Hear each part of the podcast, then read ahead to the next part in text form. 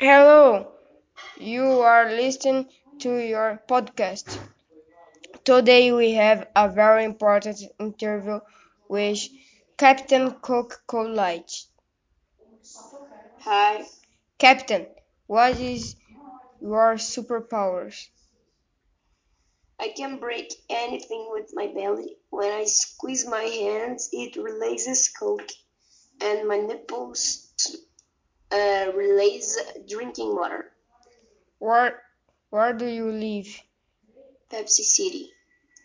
If you have to choose a god character of yours, which would it be?